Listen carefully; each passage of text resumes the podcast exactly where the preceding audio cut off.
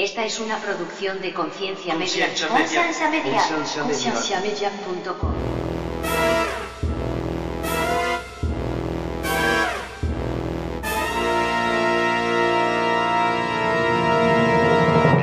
¿Qué es lo que sucede? Que si yo, cuando estoy en la duda, estoy sobre arena y no busco la roca, o sea, me quedo ahí, en ese estado de confort, en ese gateo, sigo tomando la leche espiritual, pero no quiero comida gruesa, no quiero comida eh, buena, entonces me quedaré con la duda guardada toda una vida y al final esa duda puede ser más que, lo, que las razones que usted tenga para creer en Dios. digamos, la persona que yo era en el episodio 1 no es ni un reflejo con un espejo distorsionado de lo que yo soy ahora. Bienvenidos al programa de Conciencia, un programa que tiene como meta crear conversación y promover la autoeducación en las personas, enfocándose en preguntas y temas que por años han sido ignorados y vetados, y trayendo opiniones educadas y respuestas modernas a ideas tradicionales y pasadas de tiempo. Conciencia es una organización centrada en la existencia de Dios y en la necesidad de que las personas tengan las herramientas necesarias para poder defender aquello en que ellos creen.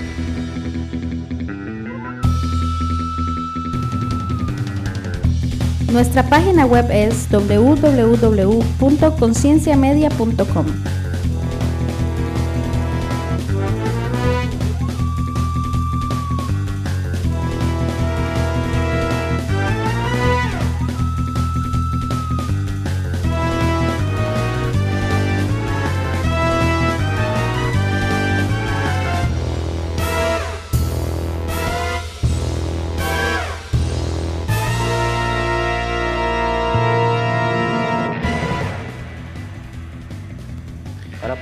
y sale.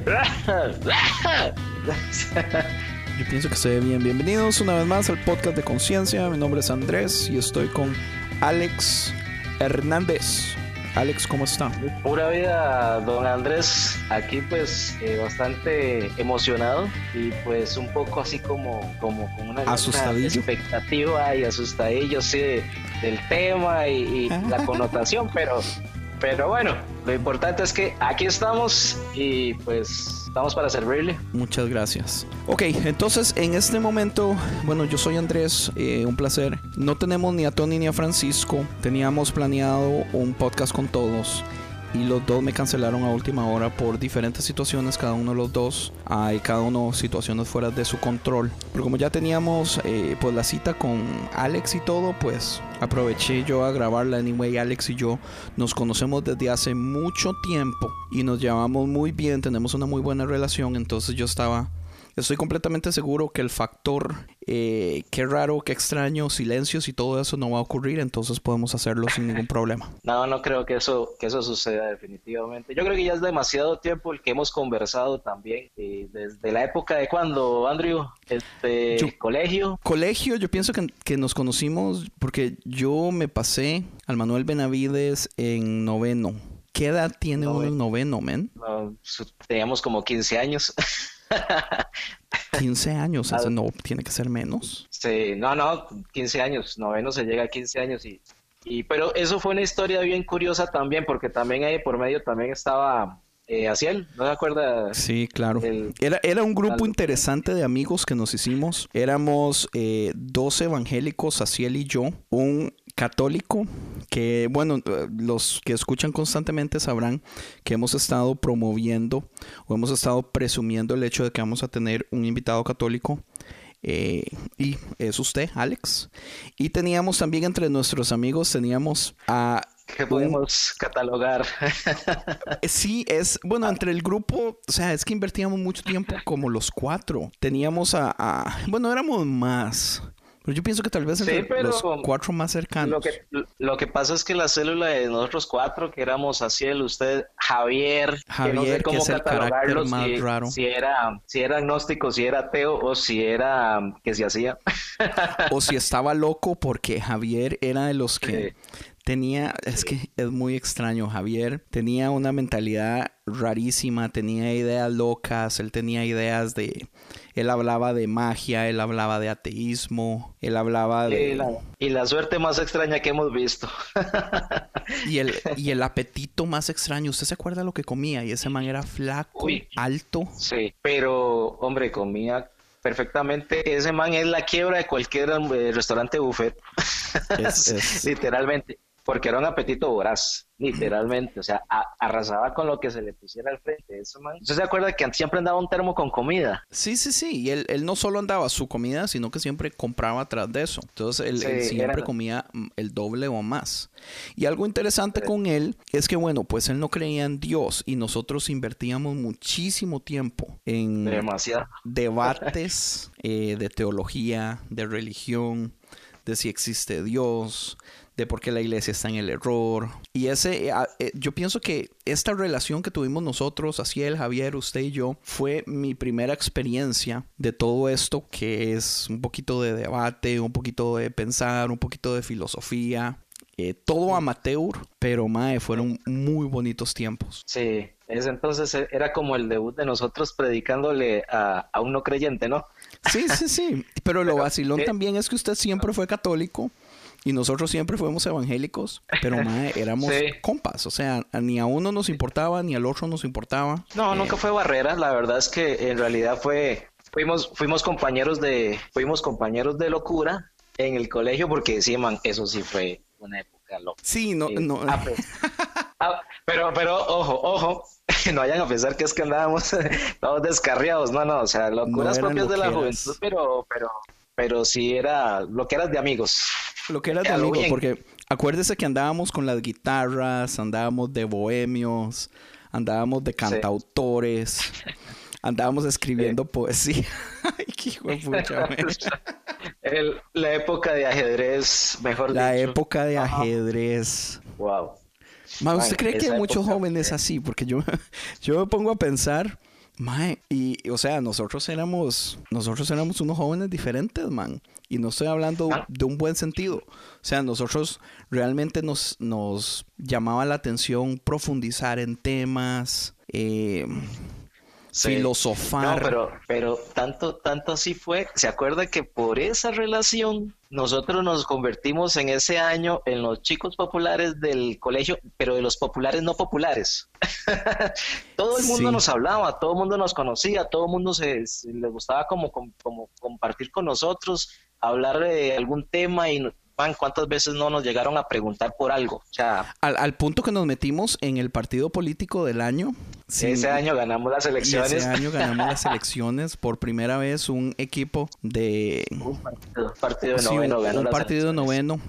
Aunque al final, si no me equivoco, fue una unión de noveno y cuarto para poder despedazar al de quinto que tenía como 30 años de que siempre ganaba el, partido político de quinto, siempre ganaba. Uy, men, vea, era la hegemonía política del colegio, eran los quintos años, eran los que mandaban, reinaban, hasta que yo me acuerdo muy bien que fue que el cuarto año vio que no tenía tanto apoyo como el que estábamos arrastrando nosotros. Eso fue, yo estoy seguro que eso fue, porque la idea fue de ellos, unirnos, ellos nos, nos llamaron, nos reunieron y nos vendieron la idea.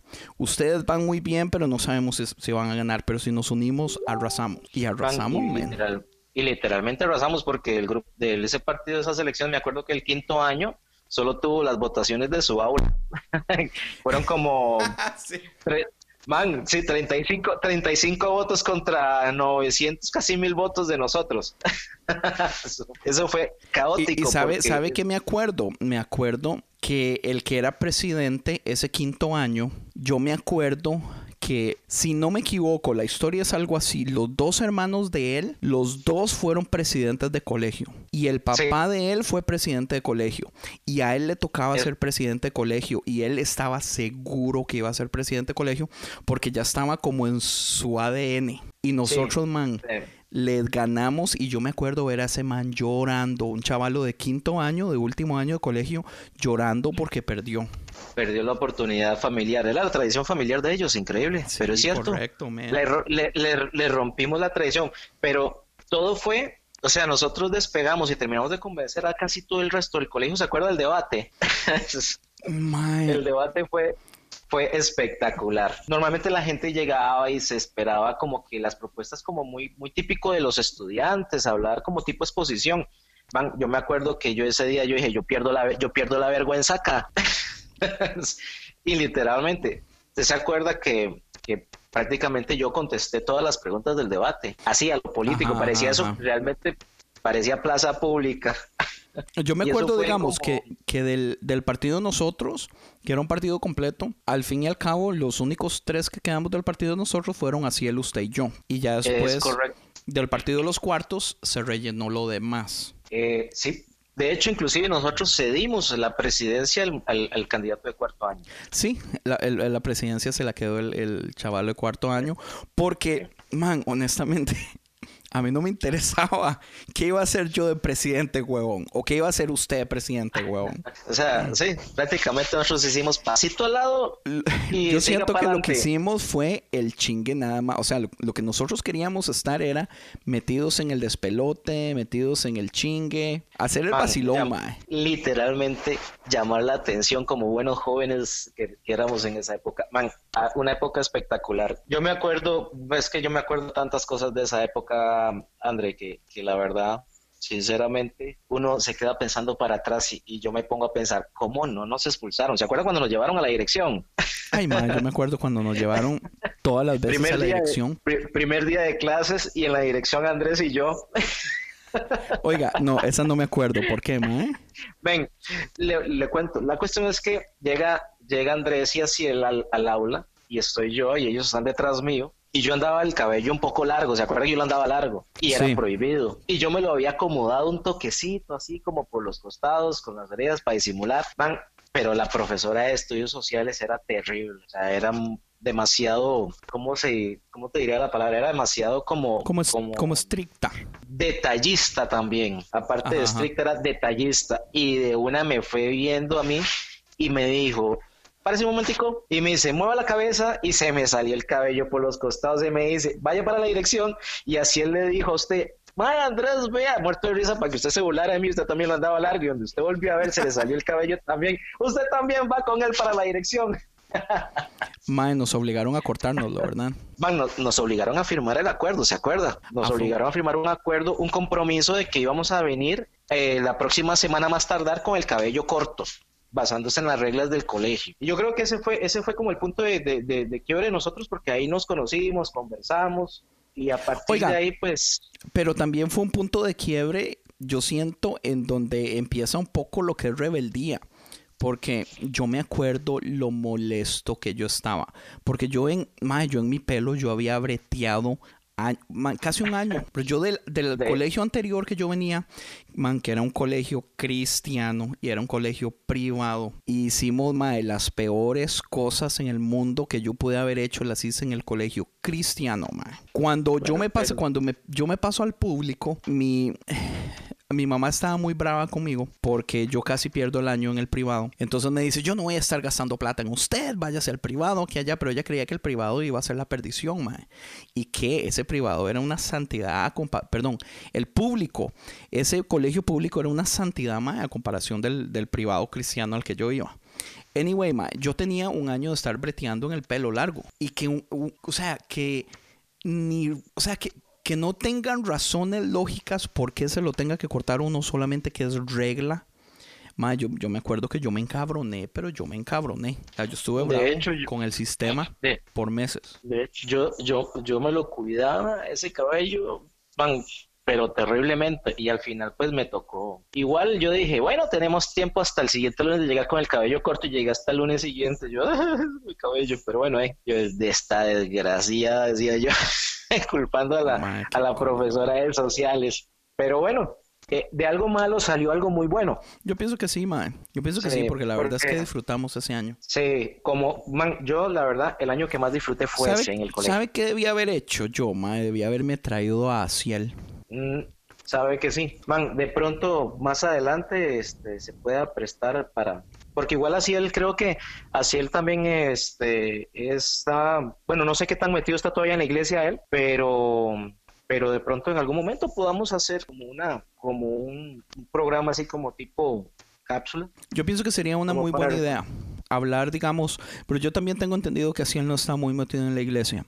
Entonces sería un- una buena temática hablar de por qué no, nada perdemos, porque, mae, porque Sí, yo me acuerdo que Asiel de era, man, Asiel es, man, Asiel era una de las personas más inteligentes que yo he conocido en mi vida. O sea, nosotros Man, nos dimos de- los lujos de, filosofar temas, mae, eh, de carajillos que yo decía, ¿qué es esto, mae? man, me acuerdo que siempre tenía un argumento, pero casi, casi irrefutable. Ese man siempre andaba un paso adelante de, de todo lo que... Es más, yo creo que así él se preparaba para cualquier salida que le sal- que le- que con la que le saliera Javier. Sí, porque que todo. Asiel por mucho tiempo tuvo tal vez hasta las mejores respuestas, es cierto. Sí, Qué de hecho yo creo que yo hasta, hasta sospecho que así él se había propuesto convertir al pobre de Javier. Yo pienso que yo pasé por eso también. Yo lo vi como una misión o una causa. Qué inocente que Mm, soy, pero, mae. ¿verdad? Lejos de ser una causa, yo creo que era casi que una cruzada, hermano, porque yo me acuerdo bien que ese man eh, salía con cada cosa y era muy difícil porque en la casa, ¿se acuerda cuando fuimos a visitarlo a la casa? Ajá. Man, esa casa, la habitación de Javier parecía la dimensión desconocida. Una, una- en serio, en serio. O sea, una- yo me acuerdo que entramos al cuarto de Javier porque íbamos a hacer, no me acuerdo qué trabajo en grupo. Era, era una obra de teatro, mae. Teníamos que montar una obra de teatro. Entonces nos fuimos pero- todos a practicar a la casa de Javier. Esa, esa habitación parecía el túnel del tiempo, Andrés. Yo me acuerdo bien.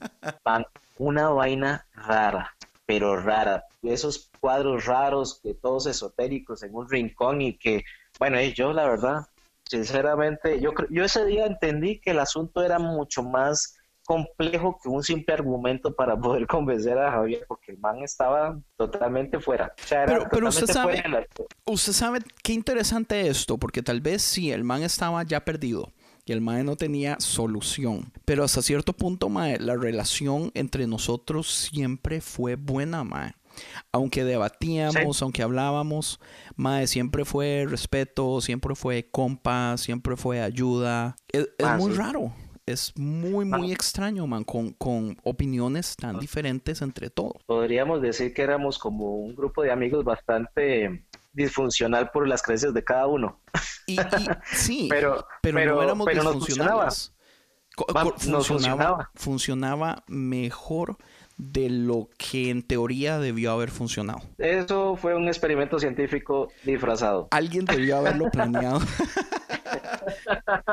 Yo casi creo que alguien lo planeó fuera paja. Sí, no, eso, ahora, ahora, ahora, va, ahora va con las teorías conspirativas. El 9-11, men. No, mentiras. No, bueno, en realidad éramos el 9-6, y no anduvo tan lejos, acuérdese. Oiga, mae, qué memoria. Yo, yo de un montón de estas varas no me acuerdo. De- podríamos decir que memoria de elefante, pero gastadita. Mae, Alex, hablemos entonces del catolicismo. Eh, usted no es ajeno al podcast. Usted ya sabe de las varas que hablamos, de los temas que tocamos, de lo que son críticas. eh, usted sabe un poco del proceso que hemos pasado relativamente nosotros como, como conciencia. eh, nuestro cambio de ideologías, la evolución que hemos pasado. Este podcast va para cuatro años ya. eh, y, Ya lleva rato. tanto... Man, sí. Pero lo que pasa es que como sacamos uno al mes, entonces por eso es que vamos tan lentico. Pero ese Man. uno al mes, de todas formas, man, digamos, la persona que yo era en el episodio 1 no es ni un reflejo con un espejo distorsionado de lo que yo soy ahora. O sea, yo soy una persona completamente diferente. Y lo interesante es que yo estoy tranquilo con saber que de aquí a otros cuatro años yo no voy a ser la persona que yo soy hoy. Eso me alegra, saber que tengo la libertad de poder evolucionar. Pero Y una de las cosas... la evolución de la fe, y la evolución de la fe, Andrew, así metiéndole chara, la evolución de la fe es uno de los puntos más importantes en la vida de todo, de todo creyente. Porque no es lo mismo eh, arrancar, como dicen, y seguir gateando toda una vida y al final de, de los días decir siempre gateé y nunca aprendí a caminar. Y eso pasa Correcto. con la fe. Si no aprende uno, no, no profundiza uno en la fe, entonces lo llevó, se lo llevó, se lo llevó P. Se lo llevó el carajo. Así, así de sencillo se lo llevó el carajo. Sin más ni, sin más ni menos, así es fácil, fácil. O sea, fuiste literalmente un creyente inútil, hay que decirlo así. Sí, correcto. Por eso es que a veces, a veces eh, la gente dice, no, es que ustedes son fanáticos. Bueno, yo pasé por todas esas, por todas esas terminologías. ¿Qué ha sido de mi vida como, como una persona creyente? Eh, de ahí, he Bueno, etapas. explíquenos un poquito, porque digamos, una de las razones algo que yo iba a decir ahorita es el hecho, digamos, de que yo tal vez hace cuatro años, empezando ese podcast, era muy crítico del catolicismo, muy crítico. Y los que han escuchado los podcasts desde hace mucho, Francisco me lo hubiera tirado en cara el hecho de que yo le he tirado mucho al catolicismo. En este momento yo estoy en una posición completamente diferente. Y especialmente después de, de invertir tiempo hablando con usted, y, hablando de, su posición, de su historial, de su trabajo con la iglesia y todo, man, mi, mente ha cambiado muchísimo más. ¿Por qué no nos explica un poquitico, así rapidito, lo que es su historial con la iglesia católica? ¿Cuánto tiene, cuánto trabajó relativamente en ella, ya sea de voluntario, ya sea en liderazgo, eh, hasta el día de hoy? Bueno, este, eso se lo encaró Frank en el podcast pasado también, para ir muy lejos. Sí, sí, correcto. sí, que, bueno, en realidad esa, esa, esa crítica hacia la Iglesia Católica yo creo que la, trae desde como desde que yo lo conozco. Así que sí, ya tiene ya tiene como ratillo de eso, pero bueno. Pero pero quiere que le diga por qué? Porque tristemente entre los cristianos nosotros vemos a la Iglesia Católica como un blanco fácil y la iglesia la iglesia evangélica no hace nada por evitar enseñar hasta cierto punto el respeto sino que promueven ese ataque, eh, lo cual en ese momento a mí me da tristeza. Es una posición bastante compleja porque ya es como arraigado, es algo que yo creo que va en parte y parte. La diferencia, es, la diferencia en esto radica en un aspecto muy interesante. La iglesia cristiana evangélica no lo promueve solamente, sino que forma para poder hacer ese, llamémosle ese pequeño bullying.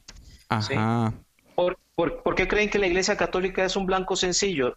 Porque el cristiano católico comete el error de no formarse. Y seamos sinceros, la gran mayoría de los católicos a veces ni siquiera lee la Biblia. Yo me considero un católico promedio, ¿sí? Yo me considero un católico promedio, pero yo no lo considero a usted un católico promedio, pero no importa, continúe. bueno, me quedo con, con, un católico promedio que ha trabajado este, bastante tiempo, más o menos eh, dentro de la iglesia, tendría que hacer yo como un recuento desde los 13 años, cuando yo empecé, este, por, digamos, por convicción, por decisión propia. ¿sí? Entonces, ¿por qué no es lo mismo la, etapa de formación básica que tiene la Iglesia Católica cuando tú llegas, naces, te bautizas, eh, vas al catecismo para formarte, para llegar a la primera comunión y después viene lo que se llama perseverancia, que es el proceso de formación para la confirmación, que viene siendo como el, la confirmación del bautismo, este, pero por decisión propia del, del, del, joven. Ya eso estamos hablando por allá cuando uno tiene 15 años mínimo, porque es una, hay una edad mínima para poder hacer la confirmación. Por eso es una decisión propia. Entonces, eh, más o menos tendría que retroceder como hasta los 13 años cuando yo tuve mis primeros acercamientos a lo que en aquel entonces era Jucare, en la iglesia de la Merced en San José, que es la Juventud Católica renovada. En Costa Rica, por aquello. Bueno, yo no creo que mencioné que fue en Costa Rica. Sí, no, no mencioné que era en Costa Rica, acá en la iglesia de la Merced en Costa Rica. Y este, eh, me acuerdo que iba en ese entonces con mi, con mi madre a esas asambleas. Entonces ahí fue como empezando la espinita, este, de qué bonito el, ese grupo, qué bonito la temática. Ojo, y la temática era bien alegre. Era una asamblea en donde es, no solo había eh, la prédica de la palabra, sino música. Y yo la música, bueno, vos sabes, Andrew, que yo también soy músico y, y, y, yo eh, vivía enamorado de la música y yo volví a ver la banda, bueno, el Ministerio de Música que tenían en ese entonces, Jucare, Estamos hablando de un ministerio de música completo, teclado, Oiga, batería. Estamos hablando del 90 y qué. Estamos hablando de más o menos el año del 93, 94. Eh, en ese tiempo, déjeme decirle que una iglesia católica con una banda entera para el 93 era, era bastante eh, moderno, fuera de lo común. Podríamos decir que era muy progresista para esa época. Amén. Estábamos como más adelantaditos en lo que es hoy en día que se ve más fácilmente. Entonces, eh, yo seguí yendo ahí a, a, Jucare y cuando llega un, amigo mío, Esteban González, no, se me olvida el nombre porque es un amigo muy, muy estimado, y, me dice, men, y él siempre me decía, men, él trataba, ojo al man, este, este loco nunca decía una mala palabra. Entonces, para tratar de no decir mae, me, a todo el mundo le decía men. Entonces, men se quedó. Entonces, cuando todo el mundo lo de, ¿qué men? ¿Qué men? bueno, entonces, el man, para tratar de no decir más palabras, a todo el mundo le decía men, ¿verdad? Y entonces me dice, men, hay un grupo de jóvenes aquí en la iglesia, en la parroquia. Claro, me quedaba a tres cuadras de la casa. Eh, los lunes en la noche, de 7 a 9, es purísima vida y no sé qué, no sé cuánto. Y me dejó ir el, ese lunes en la noche con, con el men. Cuando llego, yo me imaginaba, pues, yo me imaginaba un grupo enorme. Este, brother, éramos, conmigo éramos 13 jóvenes. Ah, bueno, era, era, normal. Era un grupito pequeño en ese entonces, claro, lo estaban empezando a formar, pero yo me imaginaba que ya eso estaba más andado. Y resulta ser que no, era, eh, de la, era parte de la renovación carismática y entonces, ah, otro punto, bien curioso, porque resulta ser que en el podcast pasado, man, usted dijo que yo soy un católico reformado. Sí, ¿estoy equivocado? Eh, sí y no, este, porque yo en realidad soy un carismático, un renovado carismático, pero eh, el asunto viene más o menos por las similitudes que tiene con el reformado, porque somos bastante alegres. Entonces, resulta ser que llegué yo, ahora sí, retomando el tema del grupo, llegué yo al grupo y explique la diferencia si quiere mientras va contando. Este, llegué al grupo, ok, y bueno, la dinámica normal de un, de un, grupo típico reformado, hay una oración inicial eh, con cantos y la cuestión ahí en la unción, eh, ya después viene la charla, la prédica, y ya después vienen juegos, ya después vienen este, como, como, los juegos eran muy enfocados a la Biblia, entonces habían como el, el juego de la trivia, como el, el juego de el que, el que encontrara más rápido cierta cita que le hiciera referencia a tal tema, cosas así. Entonces, y pues la dinámica era muy buena. Este, entonces el grupo empezó a crecer. Y ya cuando empezó a crecer, entonces ya había que tener servidores. Pero para tener servidores había que tener formación bíblica y entonces escogieron a los más viejos. Pero entre los más viejos resulta ser que había un pequeño problema. Pues estaba un man de 14 años ahí dentro de los más viejos del grupo. Me explico. todos con 17, todos con 17 y aquel man con 14 era como el como la mascota del, equipo de trabajo, por decirlo así. Y empezamos entonces en la formación de bíblica, este, y entonces el requisito era tener esa formación durante un año, o sea, había que perseverar en formación bíblica un año para poder ser servidor. Eso, déjeme decirle que es de admirarme. Ven, fuimos de los pocos grupos cristianos católicos que empezaron con, esas, con esa temática en realidad. Eh, en realidad, hasta el día de hoy, el grupo sigue funcionando ininterrumpidamente. O sea, y es uno de los pocos grupos que yo tengo conocimiento que nunca han cerrado, pero ni por vacaciones. ¿Ok? Entonces, es una vaina bien, bien interesante lo que empezamos a, a desarrollar unos pocos. Me acuerdo que el equipo de trabajo en ese entonces era con Carlito Siena, que era una pareja, un matrimonio, este, bastante querido, por cierto, muy apreciado. Eh, hoy, hoy en día sirven dentro de la iglesia cristiana evangélica, no lo voy a mentir. Tengo entendido que se hicieron evangélicos. No sé si, no, mentira. No sé si. no, no estoy seguro ah, con eso, pero no mentira. este desmiento la última frase, dijo voy a hacerle rewind. no, no, no. Este, no, este, pero lo importante es que siguieron sirviendo. Y se fueron ellos, llegaron otros y me acuerdo que eh, yo me tuve que ir a vivir a la capital, a la zona de Pavas, en esa época, por cierto, cuando estábamos en noveno. Sí, que fue un desmadre. Sí, y después de como un año y medio de estar viviendo allá y estar eh, nuevamente otra vez en Jucar, ahí en la Merced, en San José, Volvimos a vivir otra vez en Heredia y entonces volví otra vez a la iglesia. Ya en ese entonces ya estaba yo tocando guitarra. Entonces yo me acuerdo que yo llegaba al grupo men y no conocía a nadie. Es más, no conocía ni a los ni a los ni a los o sea, ni a los eh, coordinadores. Men, y me tocó empezar de cero. Me tocó empezar de cero nuevamente y tomar el curso bíblico, eh, yo con la guitarra ahí, llegaba con la guitarrilla. Y porque nadie podía dar fe de que usted ya lo había recibido. Nadie podía dar fe. Bueno, los más viejos, sí, porque ahí estaban todavía, pero el coordinador general en ese entonces, Gerardo, por cierto, una persona muy apreciada por nosotros, de hecho, gran amigo, este, ahora está trabajando con la, con la iglesia aquí en San Isidro Heredia, por cierto. Este, resulta ser que eh, me dice, mira, ellos me dicen que ya lo tomó, pero yo no estoy seguro, entonces tome, va a formación. Pues pero nada pierde, porque usted recibe de nuevo el material, más se le engrana en la mente, mejor conocimiento tiene. Y va de nuevo, y el muchacho un año ahí, y todo el año estuve llegando, y todos los lunes llegaba yo con la guitarra, y durante la oración yo me ponía a tocar y cantaba alguna que otra canción. Man, este, cuando se le ocurre al, al coordinador general, dice, hey, formemos un ministerio de música. Ven, estamos hablando, yo tenía como, no sé, ponle 16 años y medio, casi 17, este, y, pero había un problema, había que buscar músicos, no habían. o sea, el único ahí era el muchacho que tocaba guitarra, y ese era yo. Y entonces, la solución fue muy básica. se escogió un grupo que estuviera interesado y los mandaron a estudiar música a un conservatorio evangélico. A la pucha.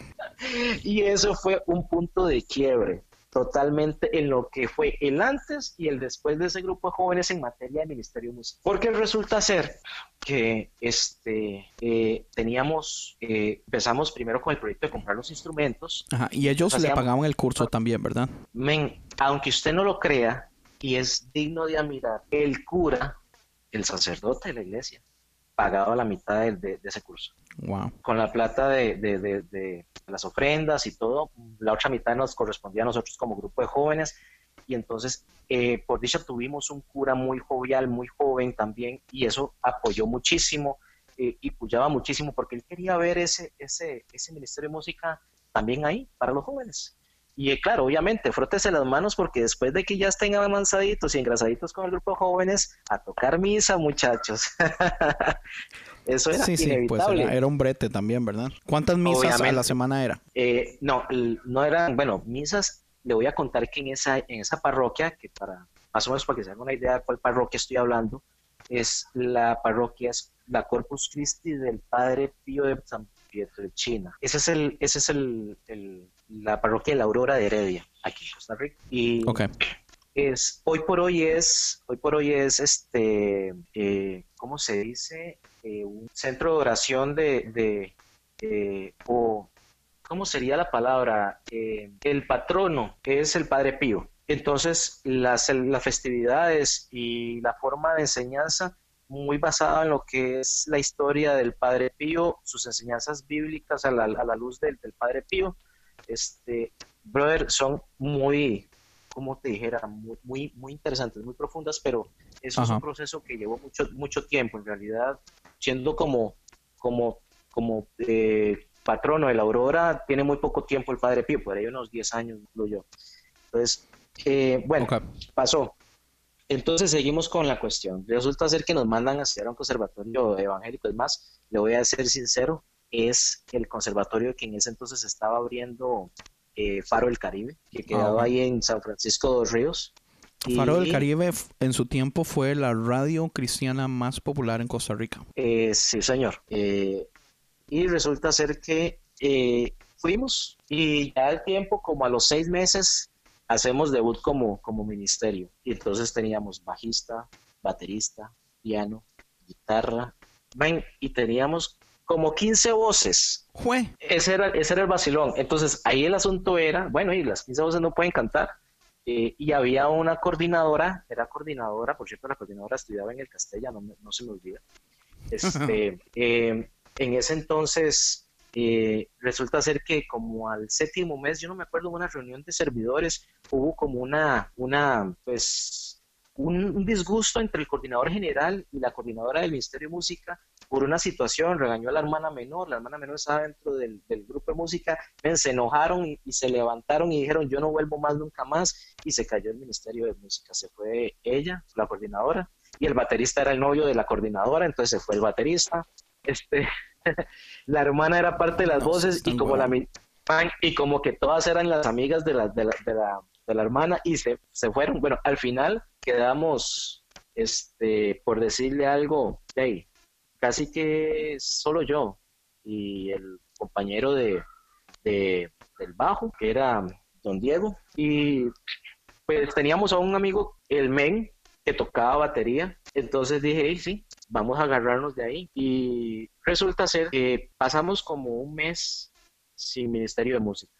Y entonces el coordinador general eh, se fue un día para Jucare, allá a la Merced de San José. eh, y como en esa ocasión le había, le había pedido a Dios discernimiento para elegir el nuevo coordinador de, del Ministerio de Música. Y en ese momento, él cuenta la anécdota, yo en realidad no le creo, pero bueno, yo digo que más bien es una cuestión de circunstancias y, y bueno, este, dice que en ese momento él estaba diciendo a Dios frente al altar ahí en la iglesia, Dios mío, muéstrame el que para ti es el indicado para ser el nuevo coordinador de música. Y en ese momento voy yo pasando caminando y le digo, Jera, ¿qué está haciendo aquí?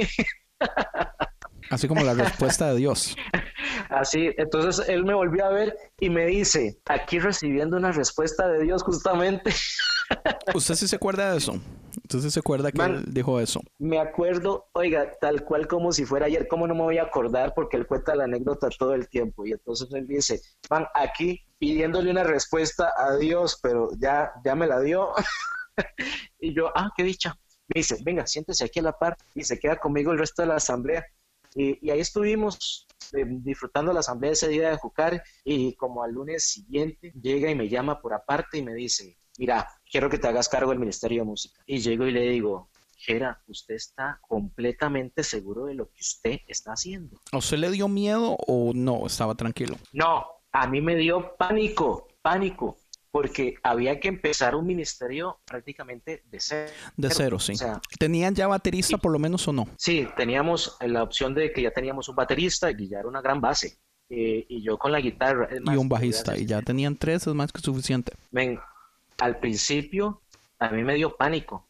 Y entonces me dice, yo oré mucho, Dios me contestó, Dios sabe por qué hace las cosas y aquí están las llaves de la bodega de los instrumentos, chao. y el muchacho picó para adentro a la asamblea de los chicos y me dejó con las llaves en la mano y yo, ¿qué hago? Ven, nunca en la vida había tenido una incertidumbre tan grande como en ese momento. Ven, yo tenía 17 años, 17, iba más o menos recién cumplidos.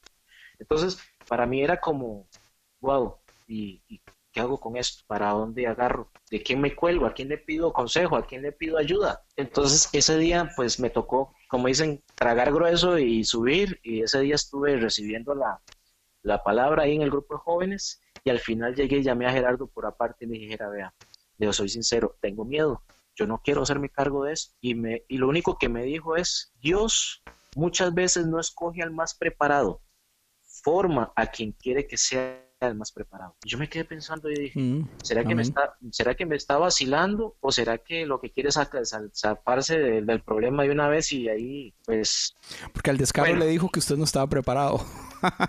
man, sí. Dice, yo- obviamente yo dije, bueno, este man ya me, ya me confirmó lo que ya sabemos.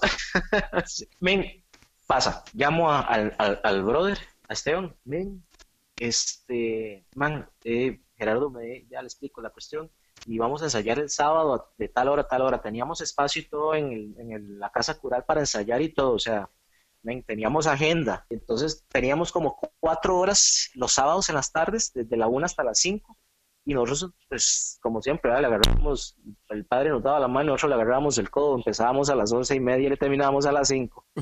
Este, Oiga, y ya para eso usted cantaba, ¿verdad? Pero yo me acuerdo que nosotros en el cole asistíamos a festivales de la canción y andábamos en todos los colegios Uy. del área y todo eso. yo no quería, yo no quería tocar ese tema. ¿Por qué? Porque me acuerdo que en ese festival de la canción quedé tercero. Mm, Y yo dije, pero, man, no, pero es que, es que ese festival de la canción yo canté obligado, porque me- el profesor de música me acuerdo que me dijo, eh, o participa o ya está reprobado y va a presentar música. Y yo dije, ¿what? Entonces no, no me dio como mucha, mucha, mucha vaina. Es más, yo no sé si usted se acuerda que con ese señor todo el mundo trabajaba en clase y yo nunca hacía nada. O sea, yo tenía que participar en ese festival de la canción sí o sí. O sea, yo no podía hacer nada. De hecho, yo ese año yo en música no trabajé. Era Lo que pasa una- es que usted era un poquito, usted era el más avanzado en música en ese tiempo. Porque digamos, así él y yo empezamos un poquito tarde, usted ya tenía todas las bases de guitarra. Sí, me, me acuerdo Entonces que usted podía andaba- darse el lujo de no hacer nada en la clase porque nada de lo que le estuvieran enseñando usted no lo sabía. Pues en realidad, ¿se acuerda que estábamos trabajando con flauta dulce? Qué cosa más. Mae, qué cosa más horrible, eso es horrible. Y después, ¿se acuerda cuando nos hicieron tocar a todos en grupo? eh, ¿Cuál era? Cóndor pasa. Mae, no, yo esas cosas las bloqueé. Mae, ¿cuánto, Mae, du- yo- ¿cuánto duró entonces usted a cargo del grupo de alabanza? Exactamente nueve años. Oiga, eso es un montón de tiempo. Y usted se encargaba de dirigir eh, y era también director de la banda. Eh, es correcto. Yo me encargaba de, de todo lo que fuera este, relacionado al ministerio. De, de- este, pre- Ahora, preparaba lo, lo que se iba a tocar, lo que se iba a ensayar, eh, preparaba lo, lo que se tenía que llevar. Man, tenía que estar pendiente de que los chicos también recibieran la formación y entonces para entrar al Ministerio de Música el requisito era pues aplicar el requisito básico del grupo. Un tenía año tomar. entero de formación. Sí. Qué exagerados. Man, pero era justo y necesario. No, no, Si usted se pone a yo, estoy, yo estoy de acuerdo Eh, también. eh, eh, era eh, necesario porque eh, desgraciadamente nosotros teníamos el problema de que a nosotros cualquier persona de cualquier otra denominación man, nos carreteaba, o sea, nos revolcaba con cualquier, con cualquier argumento y nosotros no teníamos defensa de cómo puedo defender que soy católico, o sea, cómo puedo ser cristiano católico si no puedo defender mi fe. Ok, aquí estamos entrando entonces a lo que es apologética. Déjeme terminarle una pregunta. ¿Usted recibió sueldo bajo la iglesia o siempre fue eh, voluntario? Eh, no, no, nunca, nunca recibí un solo centavo por parte de la iglesia, más allá de lo que nos habían pagado para llevar el curso allá. Eso fue lo único que nos pagó la iglesia. Después de ahí todo es este voluntario. Correcto. Y le cuento que, que pucha, vean, historias de historias, Andrés. Eh, como nosotros fuimos los primeros que lo metimos con batería en la iglesia, a nosotros nos trataron, nosotros llevamos palo, literalmente, sobre todo de las señoras mayores que nos volvían a ver a nosotros totalmente como si fuéramos, este, en ese entonces, eh, la escoria de la iglesia. Más que la batería no. son los tambores del diablo. Por supuesto que le van a atacar. Eh, técnicamente hablando, una, una anécdota, la, me acuerdo una vez que, me acuerdo una vez, dando el tiempo, que llegamos y nos invitan a tocar misa y vamos todos, ya, ya estábamos como más, más formados, teníamos ya no solo bateristas, sino que teníamos bajistas, dos guitarristas, ya teníamos nuevamente un- una voz espectacular, que no era la mía, que decirlo así, una voz espectacular. En La suya. Entonces, este, no, no, era, era una, una muchacha que vivía cerca de la casa que llegó porque pensaba, llegó al grupo porque pensaba que yo estaba enamorando a su hermana menor. Eh, ¿Lo pensó o era verdad? No, lo pensó porque solo, solo, solo fuimos amigos, sea, muy buenos amigos. En realidad yo a ella la aprecio mucho. Este, pero Son ella mentiras, pensaba eso que lo era puedo cortar, no hay problemas. no, no, no te preocupes. Man, eso puede salir, eso es lo de menos. Este, resulta ser que ella pensaba que yo pues estaba enamorando a la hermana menor y entonces llegó al grupo para vigilarla. Y pues ella siempre se hacía cerca donde nosotros nos hacíamos en el rincón donde poníamos los instrumentos para tocar la oración, durante la oración. Y estábamos nosotros tocando y cantando y yo vuelvo a ver al men de la batería y el man está tocando y me hace con el, con el, con el bolillo que pusiera atención, que quién era el que estaba, quién estaba cantando esa voz, de dónde venía. Y yo estaba igual, yo estaba escuchando una voz increíble en ese momento para nosotros. Este, y empezamos en la búsqueda. Y resulta ser, sucede y acontece que yo quedo ya, estoy seguro que es la persona que está enfrente mío. Estoy seguro. Y yo le hacía señas al de la batería. Es ella, es ella. Cuando prenden las luces, ay, men, esa mujer a mí me odiaba, me odiaba. Literalmente, así como lo oye. O sea, si por ella fuera, me hubiera matado de- desde el mismo momento, sin haber este, confirmado nada. No, simplemente me hubiera matado. Listo, porque le caía mal, literalmente mal. Y terminó el grupo, men, y yo tuve que hacer algo que yo no sé, yo digo yo que solo Dios me dio la fuerza y, me, y, y- y me protegió porque perfectamente me pudo haber matado. me le puse frente a la niña y le dije, mira, usted y yo tenemos que hablar. Venga, así le dije, usted y yo tenemos que hablar. Y me, y me acuerdo que me contestó y me dijo, yo con usted no tengo nada que hablar.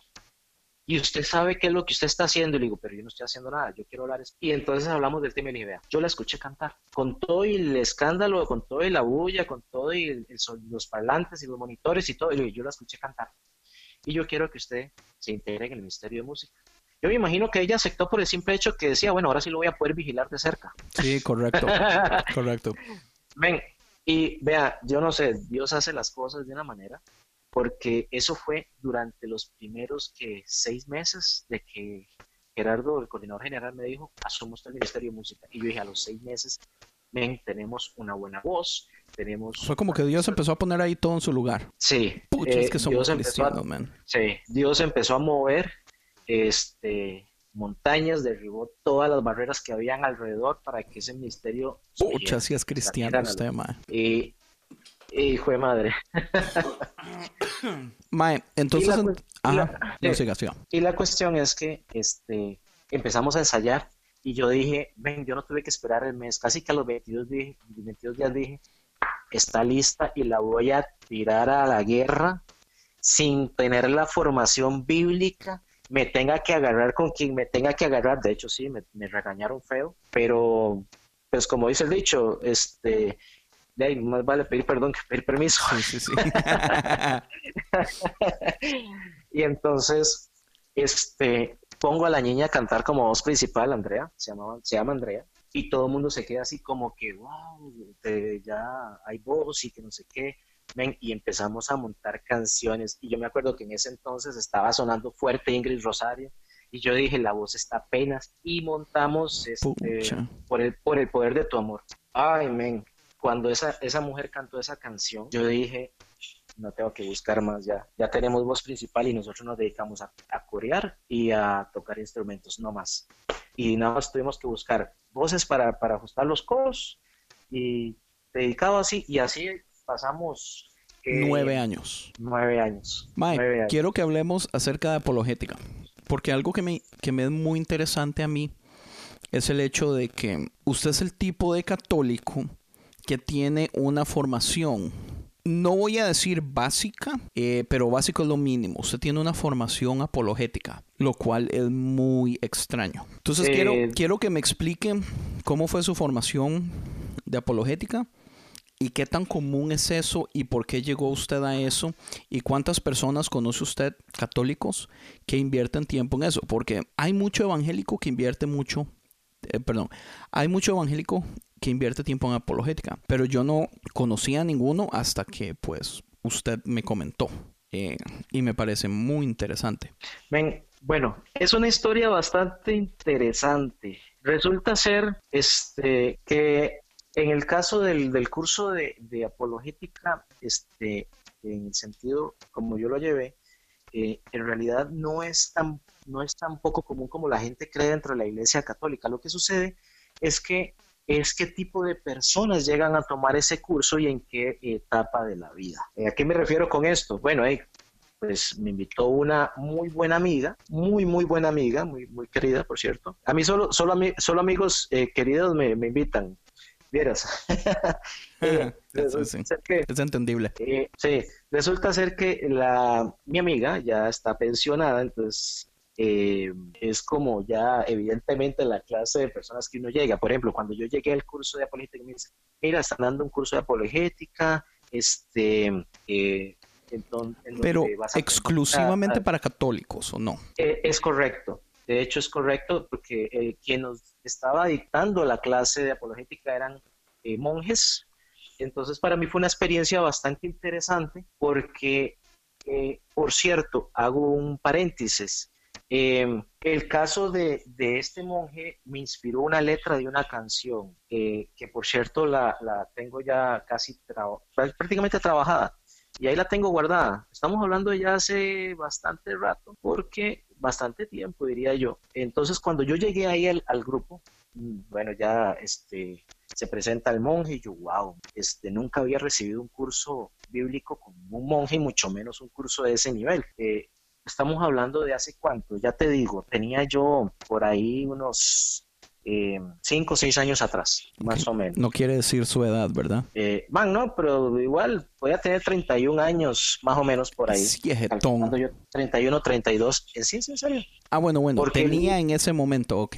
En, en ese momento, porque Ya, ya, el curso bíblico que yo había llevado en el grupo de jóvenes había todo. sido, había sido muy intenso y habíamos aprendido a defendernos, que es, para nadie es un secreto, que eh, la parte, la apologética, lo que uno llega es, esa a, eh, ¿cómo te digo? Es como la parte de la teología que busca explicar lo que creemos y por qué lo hacemos como católicos. Y, defenderlo. Y aparte de eso, expone muchos de los errores que nosotros como tales, como cristianos católicos cometemos, este, para proteger la integridad de lo Entonces, este, todo ese proceso, desde la época de, de del grupo de jóvenes, hasta la época en que yo llegué a ese grupo de apología, prácticamente me sirvió como de enganche porque fue como la continuación de lo que yo había aprendido atrás, pero más profundamente.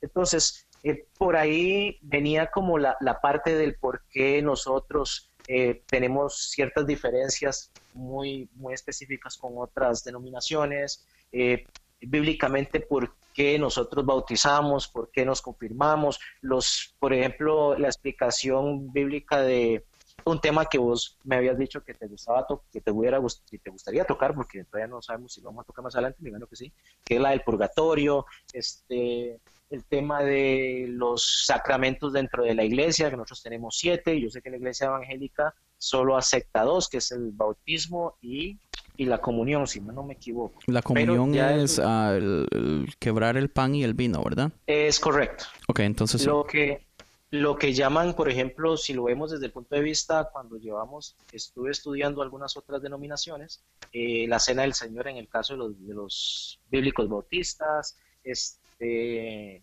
el compartir de, los ancianos en el caso de los adventistas del séptimo día, bueno, tiene un montón de, significancias ahí este, y nos explicaban por qué y para qué. Y a mí me llamaba mucho la atención porque el, el monje era como, como, como te dijera, eh, uno se imagina, este, uno se imagina eh, al monje este, todo serio, todo sacro. Ese men era puros chistes, puros chistes. Era un cagadón de risa man, ese, ese man yo decía, este man perdió el glamour, poco le falta para quitarse la sotana y el, y el, y el veto de, monje. Y, man, uno, uno se imagina totalmente, eh, o uno tiene una, una, visión errada de los monjes, man, y ellos son súper alegres, súper alegres. Eh, entonces, eh, todo eso lo hizo como más ameno, a que rompiera más fácilmente el hielo, a que uno le preguntara más fácilmente, este... Y a que lo disfrutara, me imagino. Uf, man, vea, yo creo que yo me acuerdo más de los chistes de él de lo que lo que él enseñó. Literalmente. Entonces, eh, todo, esa, todo ese montón de, de, cosas que, que, que, llega uno a aprender utilizando este, eh, el conocimiento de una tercera persona, pues, man, te llega a dar cierto grado de seguridad. Eh, tal vez uno diría, bueno, es algo que está muy relacionado con, lo que ellos defienden. Podrán decir que ya está manipulado el curso para que la persona diga tiene razón, eh, la iglesia es la iglesia. Este, podrán pensar que, eh, es como un lavado de cerebro tal vez y no. Definitivamente no, porque en realidad al final la apologética también te enseña es a descubrir por cuenta propia y a investigar y a ir mucho más allá, o sea, de una manera que, no, podríamos decir que en otras etapas de la vida no sería adecuada. ¿Sí? Sí, yo entiendo algo de la apologética que es esto. y yo tuve que aprenderlo. Porque el asunto es esto. Yo nunca he recibido un curso de apologética oficial. Pero yo he leído muchísimo acerca de apologética del mismo modo que yo me he formado en todo. Yo nunca he recibido entrenamiento profesional de nada. Pero yo lo he hecho a puro esfuerzo mío, a puro yo buscar libros, a puro... Ah, porque me da la gana. Una de las cosas que yo aprendí a la fuerza es eh, que la apologética, aunque a usted le ayuda a defender su fe, la intención no es discutir. Es como el karate. Es como el karate, decía Ross de Friends. Eh, no es, no es ni siquiera para defenderse. O sea, sí le da a usted todas las bases para poder defenderse, pero lo que la apologética hace es abrir unos fundamentos. Yo, yo lo veo de este modo, es, es una imagen y dígame usted si estoy equivocado. Es como que usted tiene una casa y la casa tiene ciertos fundamentos, pero ahora usted quiere construir un edificio de 10 pisos y usted puede o construir ese edificio de 10 pisos con los mismos fundamentos de la casa y muy posiblemente en la siguiente tormenta ese edificio se le va a caer. O usted puede hacer todo el trabajo para meter unos fundamentos fuertísimos que aguanten el edificio. Entonces, lo que yo más valoro de la apologética es que le ayuda a usted a construir esos fundamentos nuevos. Esos fundamentos ya están, estando ahí, usted puede construir lo que le dé la gana. Ahora, usted puede utilizarlos para pelear, usted puede utilizarlos para ir a, avergonzar a todo el mundo que es un ignorante, o usted puede utilizarlos simple y sencillamente para afirmar lo que usted ya sabe y fortalecer su fe. Es parte del riesgo, Andrew. ¿Usted sabe por qué, ma? Ahora que usted me dice eso, este, bueno, dice, eh, ¿se imagina que es levantar una casa y encima un edificio de 10 pisos y que después se le venga abajo la primera tormenta? No va a decir, pucha, más imbécil, ¿por qué tuve que hacerlo de manera fácil? Y no se trata, no se trata como de, verlo desde el punto de vista fácil. En realidad, la misión de la apologética es esa, es enseñarle a usted a ser autocrítico y a buscar la verdad. Llegar y tener no solo la capacidad de entenderlo, sino de explicarlo de una manera clara y convincente. O sea, el, valor es interno, aunque la apologética se vende para que usted pueda expresarlo hacia afuera, el verdadero valor está en la ganancia interna que usted obtiene. Como decía Pablo, haciendo la verdad en la claridad, tal cual. Entonces, eso, eso viene siendo así. Eh, pero tiene un, tiene un doble riesgo. El riesgo es el siguiente y es algo que yo eh, es con, lo que he tenido que, lidiar. Eh, al tener tanta información y tantas cosas profundamente explicadas y al entender muchas otras cosas, ¿usted cree que uno no va a buscar más allá, todavía más profundamente la verdad? Y entonces ahí es donde entra la duda y ahí es donde usted empieza a investigar. Y ahí es donde usted empieza a comprender muchas cosas que hasta el momento no comprendía. Pero, ven, la duda es mucha. O sea, hay muchas cosas que, todas, lo hacen a uno dudar. Bueno, volvemos al tema de la duda. Si yo llego y tomo un curso de apologética y no estoy emocional y mentalmente preparado, eh, digámoslo así, voy a decirlo en términos cristianos. Si yo voy a tomar un curso de apologética y no estoy espiritualmente fuerte y firme, muy posiblemente voy a terminar siendo ateo. Ajá, correcto. Entonces, ¿qué es lo que pasa? Por eso es que usted dice que, uno tiene que estar en cierta posición en la vida para realmente valorarlo. Digamos, si usted no tiene ninguna duda al respecto, pues va a venir a mover. O sea, si usted tiene una creencia inocente y hasta cierto punto ignorante y tranquila y no cuestiona nada y no pierde tiempo usted en cuestionar nada, cuando usted entra en la apologética y le empiezan a socollonear todo ese fundamento que usted cree que, que es muy fuerte y no es fuerte, o sea, realmente la posibilidad de usted perder la fe es grandísima. Es muy elevada. Entonces usted tiene que tener una... Sí, usted tiene que estar en the right place para poder no solo recibirlo bien, sino valorar la enseñanza. eso es muy interesante, eso yo nunca lo había pensado así, man. Y tiene mucha razón. Y, eso es una vivencia, literalmente, este, porque una vez que yo tomé ese curso, yo entré en una etapa de, eh, de autocrítica. Y entré en una etapa de cuestionamientos. Entonces, ven, eh, fue algo eh, en, hasta cierto punto bastante interesante porque te empuja lo que yo le estaba comentando, yo tengo ya este eh, tiempo de, estar viviendo un desierto porque estoy en esa, en esa etapa, pero no es una cuestión de, de, que tengo o que se esté desboronando mi fe, sino que quiero profundizar más en ella. No es así como decía un amigo mío, y te voy a poner el ejemplo de un compañero, ¿verdad? Que hizo exactamente lo mismo, no voy a mencionar el nombre, este, que al final del curso dijo, no, yo voy a buscar la, la fe muy al estilo Mahama Gandhi. ah, no, tampoco. sí, o sea, y yo me quedé pensando, y yo dije, brother, no tenés ni razón dando los números de la lotería. o sea, sí, menos en Costa Rica, o sea. O sea, exactamente. O sea, no, no vas a tener una repercusión tan profunda este, como para poder decir, voy a buscar mi verdad como la buscó Mahatma Gandhi, como la pudo haber buscado algún otro líder espiritual en alguna otra zona geográfica del mundo, en alguna etapa de la historia, este, porque vas a terminar irremediablemente leyendo libros de personas que ya escribieron su opinión al respecto. Y entonces, ¿dónde va a aparecer la opinión propia? Ok, entonces hablemos un toquecito acerca de el desierto, que usted me lo ha mencionado varias veces. Ahorita lo acaba de mencionar una vez, pero en, conversaciones usted y yo ya, ya hemos hablado varias veces acerca del desierto. Yo personalmente he pasado por varios desiertos también. Desierto, eh, nos referimos a ese proceso donde, donde hay dudas de lo que creemos, el fundamento se tambalea y usted tiene dos opciones. O buscar las respuestas y arreglar los fundamentos para hacerlo más fuerte. O si usted es un bagazo, echa toda la basura y dice hasta aquí llegó y deja de creer.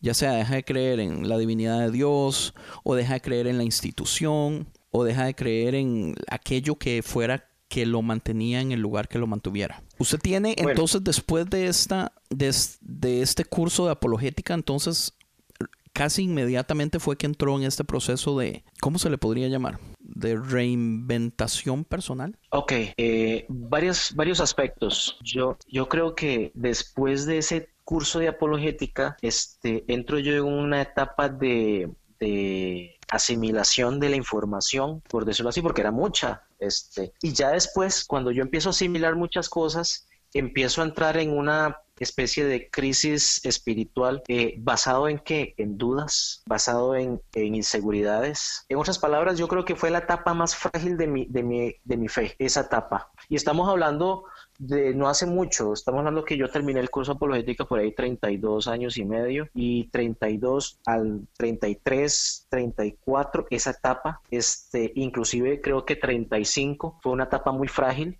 donde yo seguía asistiendo a, misa, ya no estaba en el grupo de jóvenes para ese momento. Entonces, este, manda huevo, man, a esa edad, o sea, por es favor. Que, es que te voy a pero, contar. Pero usted, era líder, ¿verdad? Es que yo era líder y no solo eso, dentro de dentro de la organización de, de, nosotros, para que se ría un poquito de humor, ¿verdad?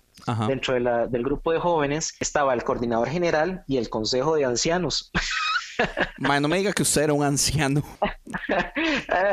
y, por todos los aspectos. Entonces, eh, era, éramos, en total, éramos siete. Siete personas éramos los que combinados entre el coordinador general y el consejo de ancianos, conformábamos muchas decisiones en, cuando nos reuníamos eh, que iban a afectar directamente al grupo.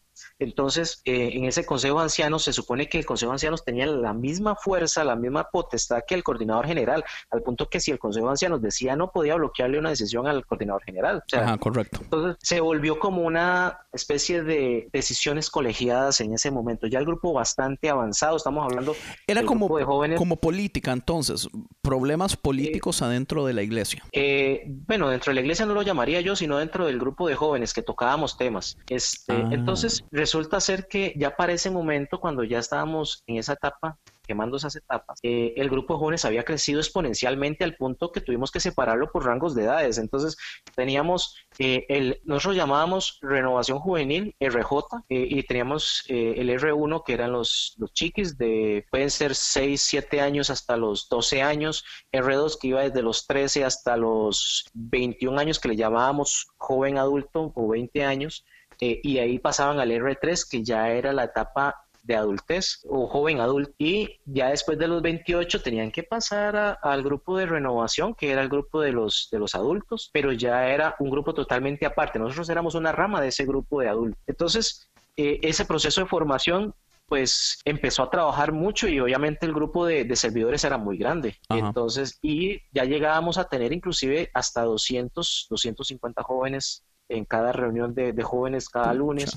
O sea, eso se volvió, se volvió algo pues bastante grande. Ok, entonces pasamos a la época después de que yo ya no estaba en el grupo de jóvenes. Tomo el curso apologética, empiezo a tener esa crisis, empiezo a cuestionarme, empiezo a cuestionar mi fe, empiezo a buscar respuestas y empiezo a caminar en ese, en ese mundo como de inseguridad. O sea, eh, puedo decir, el momento más frágil de mi fe fue cuando tenía 34, 35 años, no hace mucho, hace dos años. Y en esa etapa eh, yo estoy eh, buscando eh, muchas respuestas en donde yo ya abiertamente me declaro que soy un cristiano católico, romano y apostólico, o apostólico y romano, como quieran verlo. A veces algunos dicen una, de una manera, algunos dicen de la otra. yo tengo este, preguntas con respecto a eso y ahorita llegamos a esas preguntas. Este, y entonces eh, empiezo a sentir hasta, como te dijera, como un poquito más de tranquilidad de lo que yo creo. Pero no dejan de haber preguntas sin respuesta y no deja de haber una búsqueda de esa verdad.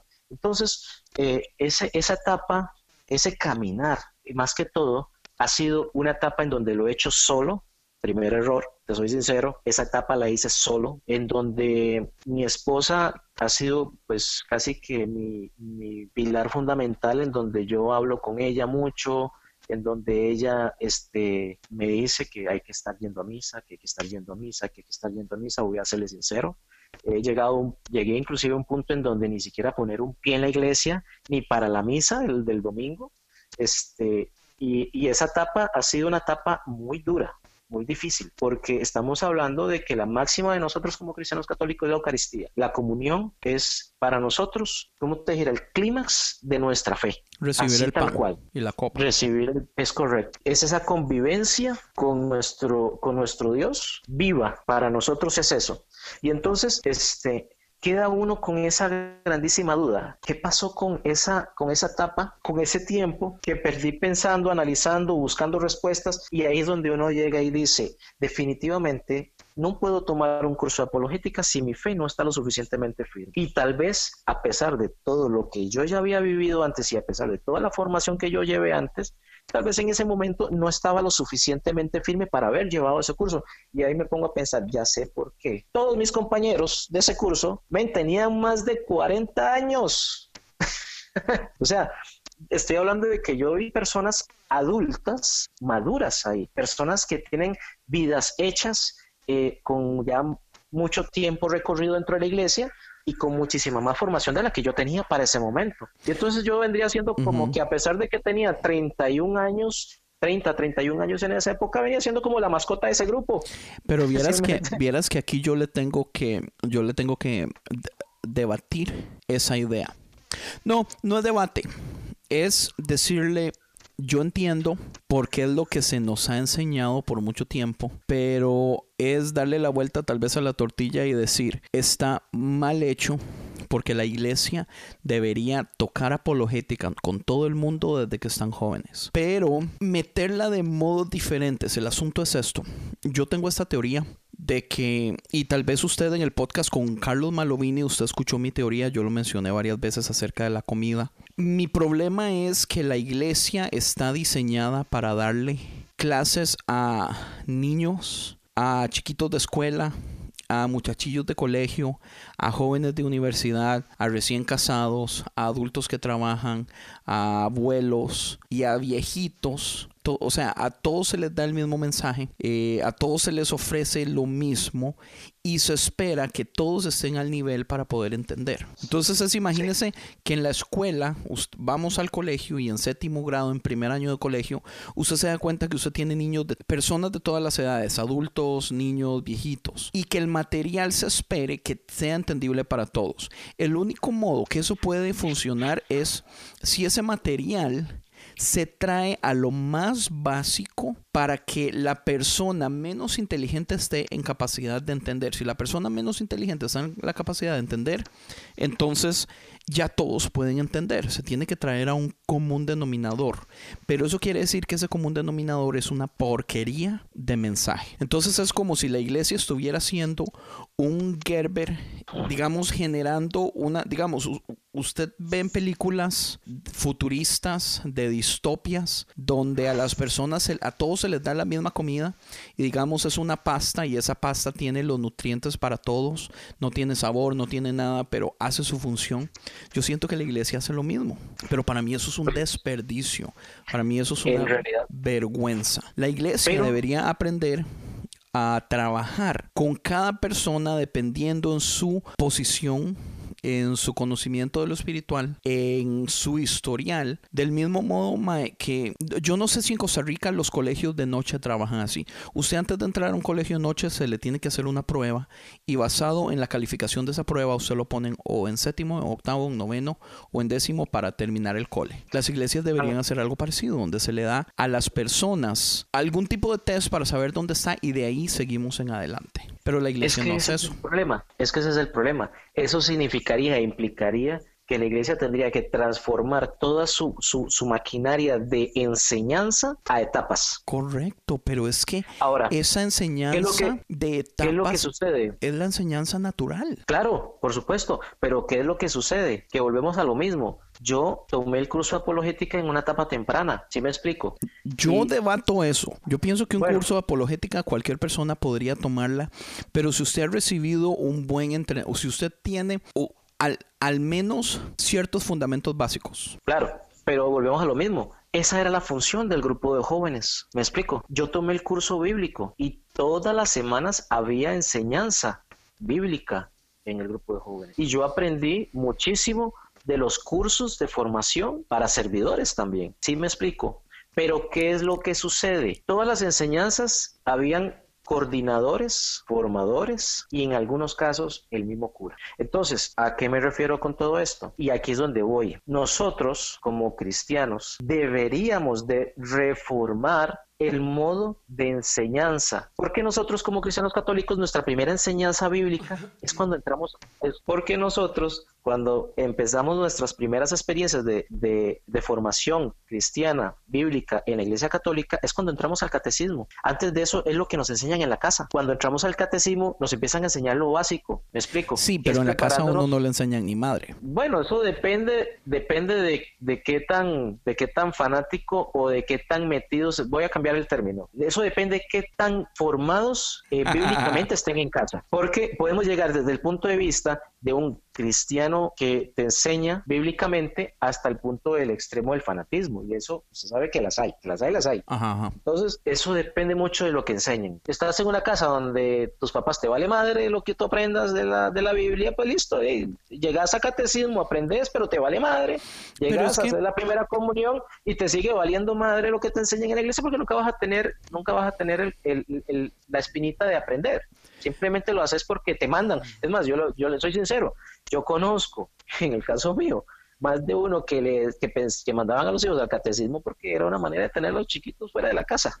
Sí, es babysitting gratis. Yo entiendo esto, pero vea mi ejemplo. Yo a mi hijo no le enseño nada de la Biblia. Y yo me considero un buen cristiano. Y yo me considero una persona que invierte mucho tiempo en estos temas. Pero aún así, el tiempo que yo le dedico a él en este tipo de temática es mínimo. Él y yo hablamos más de cosas como ciencia, del universo, de física, de cómo funcionan las cosas, que sentarme yo a hablarle de Jesús, de la Biblia. ¿Entiende? Algo que hice hace poco, compramos un libro de apologética para niños y lo estamos leyendo todas las noches juntos. Pero lo compré porque me encanta, porque es en primer lugar es Old Earth creationist. Entonces le están enseñando acerca del Big Bang, le están enseñando acerca de ciencia, pero es para niños. No es la idea popular de seis días de creación, de Dios creó los cielos y la tierra al principio, eh, y que la tierra tiene 10.000 años y cosas así. Porque a mí eso honestamente no me interesa enseñárselo a él. Cada vez que él tiene preguntas, yo vengo y yo le respondo basado a lo que yo sé, tratando de darle el entendimiento que él tiene. Pero honestamente yo no invierto tiempo tampoco. Pero esa es una cuestión muy personal. El problema no es ese, el problema es el ejemplo que está recibiendo su hijo y usted está dentro de la iglesia. Entonces muchas veces, muchas veces dicen que un buen discurso convence, pero el ejemplo arrasa. Ok, Entonces, eso es un muy buen tiene, punto. Tiene, tiene una, se lo voy a poner así. eh, vos le enseñás todo lo que, lo que él quiera y de lo que él tiene este, curiosidad. Perfecto. Ajá. Vos le enseñás de cosas importantes que más adelante durante el transcurso de su vida en su escolaridad le va a servir, perfecto. Pero él tiene ya un evangelio constante que le predica con el ejemplo su papá y su mamá. Mae, qué chiva. Sí. Entonces, entonces vamos a ese punto, por ejemplo, y ahí viene la contraparte mía. Yo a mi hija, lo primero que hice fue comprarle una Biblia para niños y ella la está leyendo solita. Yo no tengo que decirle, siéntese a leer. Mi hijo, Pero- déjeme decirle mi contraparte, mi hijo tiene como ocho, porque todas las abuelas y los tíos y los primos, todo el mundo le regala Biblias y a él no le Mm. Gusta leerlas. Es que esa es Y una yo no lo, so- yo no lo obligo tampoco. Es que ese es un punto. Digamos, yo le regalé la Biblia para niños a mi hija mi hija la está leyendo, también le regalé un libro de medicina para niños, explicado para niños, porque a ella le gusta, ella dice que ella quiere ser científica o quiere ser doctora de animales. Entonces le dije a ah, mi esposa, bueno, vamos, vamos a la librería, le vamos a comprar su primer libro de medicina, pero para niños, donde tiene gráficas, donde te explican el cuerpo humano, y entonces, porque hay muchos temas para la edad que tienen, porque mi hija tiene más o menos la edad del suyo, tiene, mi hija tiene seis años, va para siete, y ella se sienta a leer, pues porque le gusta leer y porque ella tiene el ejemplo de la lectura. Entonces, volvemos a lo mismo. Sí, correcto. Ella este, busca y pregunta, y ella sabe que cualquier cosa que pregunte, si es de religión, mi esposa tiene la respuesta perfecta para todo. Pregúntele a su papá.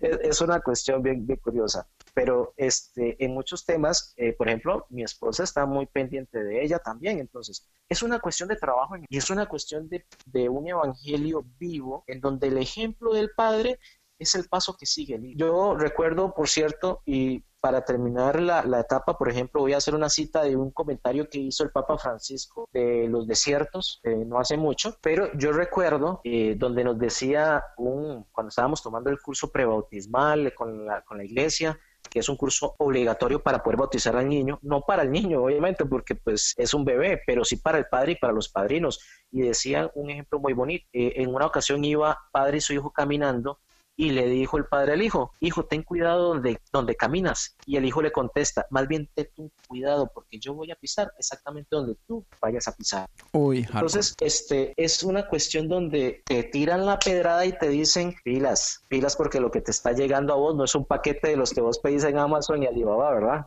o sea, este, te está llegando un paquete que es para toda la vida, que te va a evolucionar, que te va a, cuestionar y que te va a sacar hasta la última gota de sudor pensando en cómo responderle correctamente. Entonces, es como un compromiso que uno adquiere. En el momento que lo adquiere, no lo piensa de esa perspectiva. Cuando ya lo tienes, cuando uno empieza a pensar. sí, sí, sí, sí, correcto. Y es parte de, es parte de. Pero es parte también de lo que pasa con el ser padre. Man, y le cuento, un desierto en medio de una paternidad es cosa seria. Sí, tiene toda la eh, razón. Ah, bueno, te iba a hacer la cita del Papa Francisco sobre los desiertos. En el rumor, en la confusión, esto no se puede hacer. Se escuchan solo las voces superficiales. En cambio, en el desierto podemos bajar en profundidad, donde se juega verdaderamente nuestro destino la vida o la muerte. Dígase eterna, como quiera llamarle, pero es algo cierto. Pues es vacilón, porque vieras que a mí me tocó dar la palabra. Eso es, eso es un vacilón, man, porque yo me, yo me acabo de dar cuenta hace como unas tres semanas que esa palabra fue súper controversial entre los jóvenes al punto que tomaron, tomaron la decisión de no volverme a invitar a predicarle a los jóvenes. ah, curioso, ¿por qué será? y sí, mae, y yo hablé acerca de la duda. Era una oda a la duda. Eh, eh, una de las primeras veces que me invitaron eh, era para un evento especial. Yo hablé acerca de la gracia y hablé de, de Pablo. Cómo Pablo viene a, hacer lo que ninguno de los apóstoles hizo, porque Jesús lo manda a todos a ir relativamente a, todo el mundo y a llevar la palabra, y todos se quedan muy cómodos solamente predicándole a los judíos. Entonces no le queda otra más que decirle a Pablo, man, por favor vaya usted y háblele a todos los demás, ya que estos huevones no quisieron hacer nada. Y ah, Pablo es... Pablito, Pablito, man, Pablito es hardcore. Ah, sí. Pablito siempre fue un loquillo. Pablito fue un loquillo, man, pero un loquillo que el mensaje de él se podría resumir que es la gracia. Entonces yo hablé acerca de la gracia y a la gente le encantó. Me invitan de nuevo, pero esta vez yo ya estaba en una posición diferente en, en mi vida y fue de nuevo para una actividad especial. Hablo acerca de la duda. Y lo que yo hablo de la duda es que la duda es necesaria.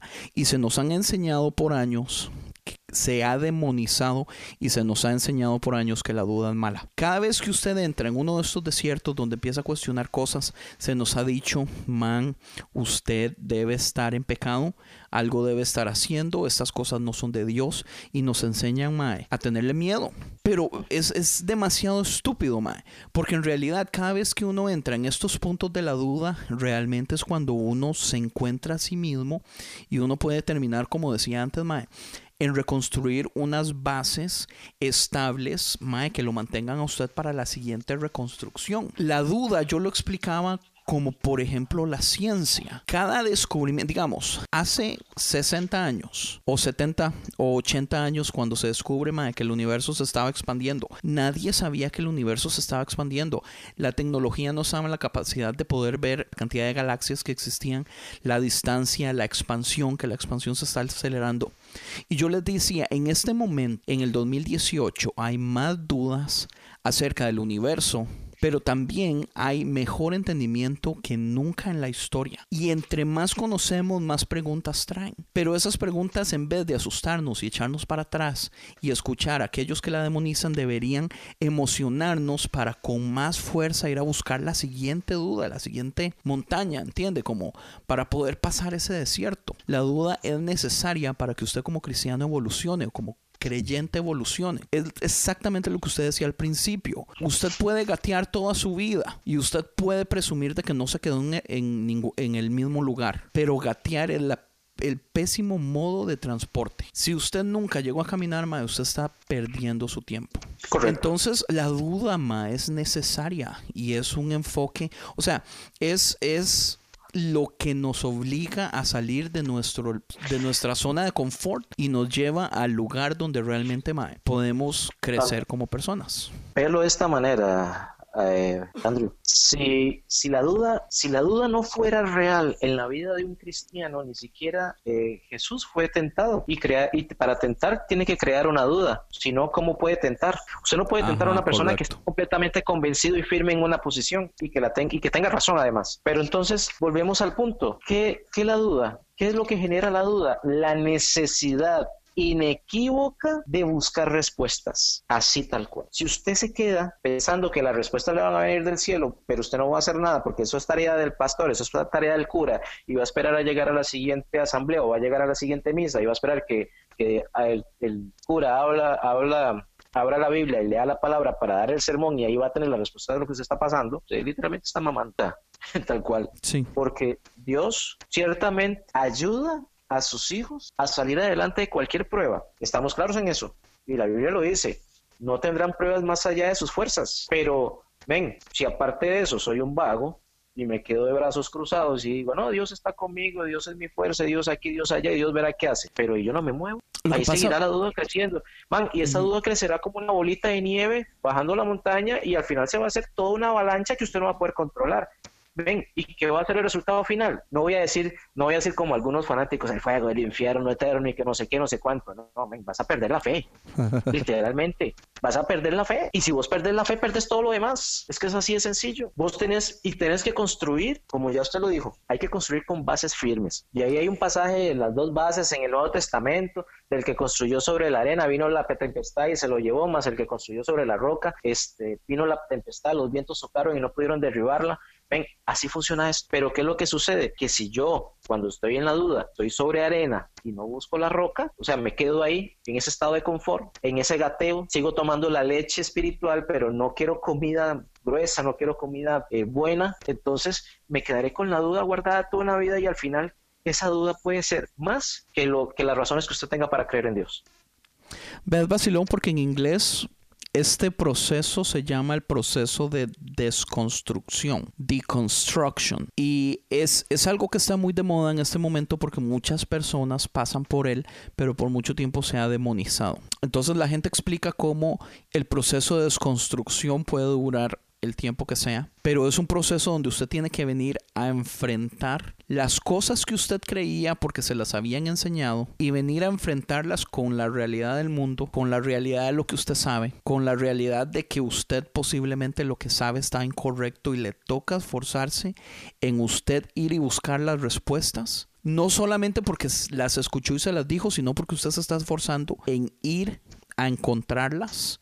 Y ya después de ese proceso aquí es donde viene el de reconstruir, reconstruction. Pero el problema es que hay una posibilidad de que el proceso de desconstrucción muchas veces es tan cómodo, donde ese enfrentamiento de la verdad y la búsqueda de una nueva realidad, eh, a, a veces después de cierto tiempo se puede encontrar cierta comodidad en esa en, en, en, en, es- en ese proceso donde usted nunca llega a reconstruir nada. Entonces siempre es necesario llegar a un punto donde se dice, ok, ya desconstruí todo lo que tenía que desconstruir, ahora me toca empezar el nuevo proceso de reconstrucción. Y lo interesante de eso es que hay varios libros que hablan acerca de cómo la reconstrucción después de una construcción forma a un cristiano que en primer lugar no es nada que ver al cristiano que era antes, pero en segundo lugar no es nada que ver a los cristianos que usted encuentra alrededor, porque esa formación es muy personal.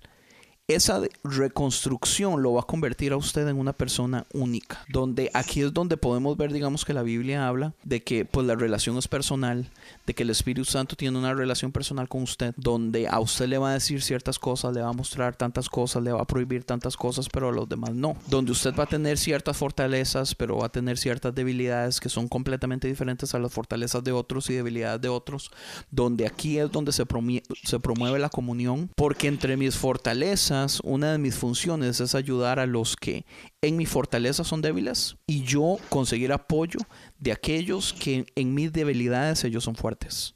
Pero si no existe tampoco esa, comuni- esa comunión, pues el proceso está en vano, porque, porque, porque es parte del proceso encontrar esa comunidad.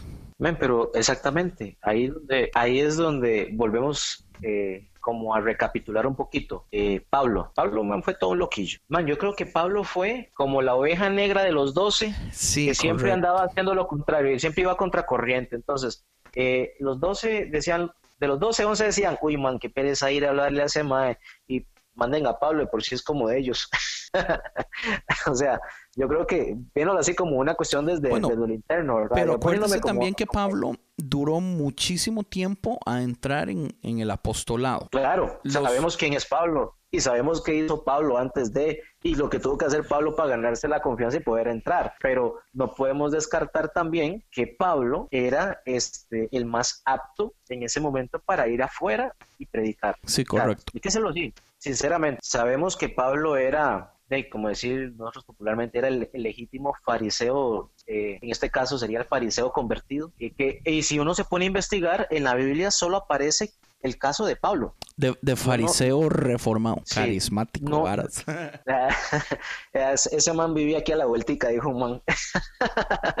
Este, pero, brother, que yo haya leído en la Biblia o que le haya prestado la atención de vida, yo solo recuerdo el caso de, de, de Pablo y del capitán romano. Ajá. Son los dos casos que yo recuerdo en la Biblia de personas en el caso como Pablo, que era un fariseo que se haya convertido al cristianismo. Obviamente, este era como un, yo me imagino la clase de desierto que tuvo que pasar Pablo, para poder decir, creo esto, me enseñaron esto toda mi vida y ahora algo me impulsa, algo me empuja, algo me, me arde dentro de mí por esto. Bueno, hay Sí. gente que dice, hay gente que especula que la des- desconstrucción y reconstrucción de la doctrina de Pablo fue un proceso que duró alrededor de unos 10 años. Y si usted ve, porque a mí algo que me molesta de la Biblia un poco es el hecho de que el Nuevo Testamento, los libros no están en orden. Entonces usted no Bueno. puede, digamos, si usted leyera el Nuevo Testamento completo como está en la Biblia, usted no se da una idea de los cambios teológicos de Pablo. Sí, Es que esa es la cuestión, porque de- si hablamos de orden, en realidad sabemos cuál fue el primer libro escrito, que no fue, que no fue Mateo. no, no, no fue Mateo. Eh, Entonces estamos, estamos claros en que ya desde ahí este, todos los demás libros se basaron en ese y ahí le metieron todo lo demás, o sea, lo que Sí, quisieran y, y agregar. el orden como lo hicieron, digamos, después de Mateo, Marcos, Lucas, Juan, que son los primeros, los evangelios, de ahí en adelante el orden fue basado del más grande al más pequeño. Entonces Sí. por eso terminamos con Judas, que Judas es una cosititica. Bueno, obviamente termina con Apocalipsis, pero en ese proceso de tamaño del libro más grande al libro más pequeño e- es en medio de Apocalipsis y los evangelios. Ahora, si uno lo lee en el orden que debería ser, uno puede darse cuenta en la mayoría de cartas de Pablo, man, que Pablo pasa un proceso de desconstrucción y uno podría decirlo que se está, que él mismo se contradice en ciertas partes, pero a mí, contra- a mí las contradicciones no me molestan, porque es exactamente lo que yo decía al principio. Hace cuatro años yo no soy el cristiano que soy ahora. Y cosas que yo decía y creía hace cuatro años yo no las creo ahora. Y en cuatro años, cosas que yo digo en ese momento no las voy a creer ni las voy a entender de ese modo. Entonces, ¿cuál es el problema? Eh, se puede ver una línea de cambio teológico de Pablo si usted lee esos libros en, en orden. Pero el punto es, man, la, la teología de ese man cambia a lo hardcore. ¿Y por Es qué no nos sirve de ejemplo? Porque nosotros no enseñamos que eso no es malo.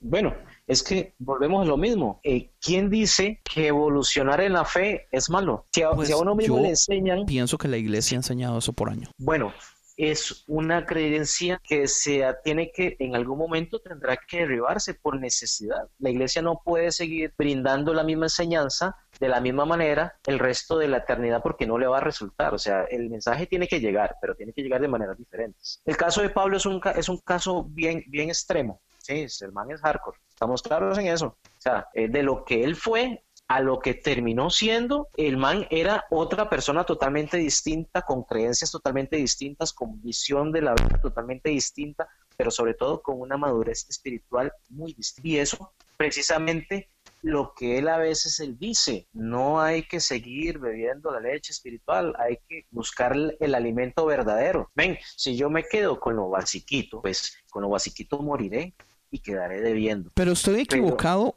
cuando yo digo, tal vez, dígame usted en la iglesia católica también, ¿enseña la iglesia católica todavía o, ofrece una leche básica espiritual sin entrar en comidas complejas para que todo el mundo quede satisfecho, sin importar sabores, sin importar gustos, sin importar nada? Se la cambio. Porque la La evangélica sí lo hace. se la cambio. La pregunta sería, ¿uno como, como cristiano católico busca el alimento verdadero o se conforma solo con lo que el Padre dice en la Eucaristía y piensa que con el sermón le- le basta para, para el resto de la semana?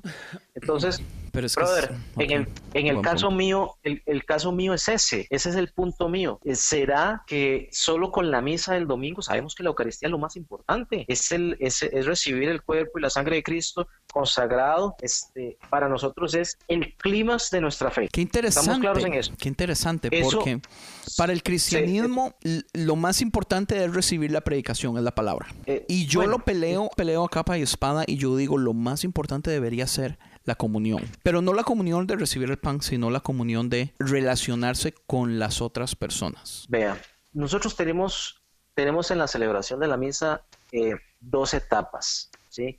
Que es eh, la celebración de la liturgia de la palabra, que es donde se hacen el acto penitencial, eh, es donde se leen las, las lecturas que dentro de la liturgia de la palabra, la segunda parte de la liturgia de la palabra, se leen el salmo, se lee el san, el, salmo es el, el salmo, el, bueno, ya, ya- ya me hice un colocho. Se leen las cartas de los apóstoles y se lee el evangelio. Entonces, Wait, wait, wait. En orden. Entonces ustedes tienen que leer un salmo primero el que sea. Después Eh, alguna parte de la carta de los apóstoles y después alguna parte del evangelio. Si alguna falta, entonces ya no está completo. No, no es, no se, no se tomaría como una misa de, precepto. Entonces, para nosotros es importante, se lo voy a poner así, si quiere, eh, omite la, la parte anterior. La celebración de la Eucaristía se, se consta de tres momentos, más específicamente. Y esos tres momentos es el saludo a la asamblea, liturgia de la palabra y la liturgia de la Eucaristía. Entonces, ahora te voy a explicar los, las tres partes. En la primera parte, que es el saludo a la asamblea, se hace, bueno, el saludo por parte del sacerdote, se hace el acto penitencial, que es reconocernos como pecadores. eh, entre ellos está el, el- el ten piedad. Se hace el gloria a Dios, que es un reconocimiento y alabanza a la gloria y majestad de Dios para nosotros. Después tenemos la oración colecta, que es la oración de toda la comunidad reunida, ¿sí? Este, para pedirle a Dios, ¿sí? Eh, nuestras ofrendas, nuestras peticiones, y ya después viene la segunda etapa, la parte de la palabra. Entonces, ahí se proclaman las escrituras del Antiguo Testamento y Nuevo Testamento, en donde yo eh, eh, te estaba comentando. La primera lectura siempre es eh, tomada del Antiguo Testamento. Casi siempre hay un salmo ahí, ¿sí? Entonces, eh, que se toma como el salmo eh, responsorial, bueno, no me acuerdo si es el término que se utiliza. Ok. Este, después viene la segunda lectura, que es tomada de las cartas de los apóstoles, y después viene eh, el Santo Evangelio, ¿sí?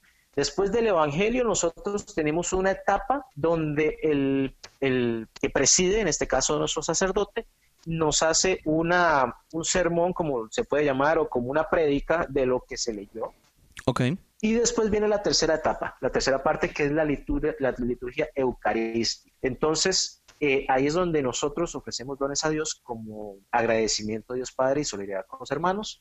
Eh, y entonces ahí es donde viene la, después viene la plegaria eucarística, que ya es donde se, se, invoca el Espíritu Santo, la presencia de Dios sobre el pan y el vino, que se conviertan en cuerpo y sangre de Jesús. Esa es la parte del clima de nosotros como fe, ¿sí? El, lo, que, lo que significa para nosotros la, la Eucaristía es, es algo este, bastante importante. Eso no puede faltar. Si falta eso, no es misa. Qué interesante. Entonces, este, así de fácil. Van, si falta la Eucaristía, no es misa. Entonces, ya después de la etapa de la comunión, eh, ya viene la parte de, de, los ritos de la conclusión, el envío y la finalización de la, de la Eucaristía. Entonces, nosotros tenemos esas tres etapas, quemamos tres etapas, eh, donde nos regocijamos como hermanos, como una sola comunidad, donde recibimos la palabra y nos la explica el cura o el sacerdote o el que preside, y después la parte eh, eucarística, que es donde recibimos el, el, el, cuerpo y la sangre. Eso es en todas las misas, en todas las misas. ¿Cuánto dura nosotros, todo el proceso? Eso depende del cura, este Andrew, porque fue puta, pues, perdón. Man, me extraña que tenga que pedir disculpas por decir una mala palabra. Es más, es más, me ofende que tenga que pedir disculpas. eh, ok, entonces omita la disculpa. ok, trato este, ven, a mí me a mí me ha tocado curas, brother, que han durado una hora y media en misa, a como me ha tocado, digo yo que un cura flecha, men, o sea, 40 minutos y ya el hombre va mandando a todo el mundo para la casa. Ah, okay. este, entonces, okay. eso es como dependiendo de, de, de del que preside eh, la extensión de la, de la misa. Hay, hay curas que predican muy bien y más bien, más bien uno queda así como diciendo, ¿qué hora va a terminar el brother? Hay otros que predican espectacularmente y más bien uno dice, uy, este man tiene razón, uy, güey, madre, lástima, no traje casco, pero qué montón de pedradas está tirando. y dice, man, o sea, y ahí, ahí, dependiendo de todo un poco, y a veces hay unos, brother, que yo me acuerdo en una, yo me dormí. Literalmente, las, la, las salvadas que estaban entre las últimas bancas de la iglesia, entonces sí, sí se dan cuenta, eran los de atrás. Pero bueno, o sea, eh, eso te pasa y le puede pasar a cualquier persona en cualquier lado. O sea, eso es como una cuestión de, de, de conexión entre el que te predica y, y el que recibe, ¿no? Eh, uh -huh. Yo siempre he pensado que en toda prédica Dios siempre tiene un minuto, un minuto de prédica para cada persona de las que está ahí. Algún minuto de esa prédica, de esa charla, de ese sermón, de lo que diga el, el que preside, está destinado para uno en alguna medida, en alguna medida. Yo siempre lo he pensado, siempre lo he creído y hasta la fecha yo siempre he puesto especial cuidado en, en, en esa, en esa etapa, excepto en la vez que me dormí, porque no puse atención y nada, me dormí. De hecho, me despertaron al final para decir, ya, ya, ya terminó. Qué vergüenza, y, y, bueno, eh, es pasar. una crítica, mae. Si el mae predica feo o aburrido, salado. Yo entiendo eso. Sí, sí. Yo no lo juzgo. Entonces, es inevitable que en algún momento nos encontremos con alguien de esos. Es más, se lo voy a poner así. Venga, ¿cuántas veces usted quiere terminar una conversación porque está aburrida? Sí, me ha pasado muchas veces. Pasa es más, igual. es más, para, para no ser mala, para ser honesto, yo, ten, yo padezco de eso.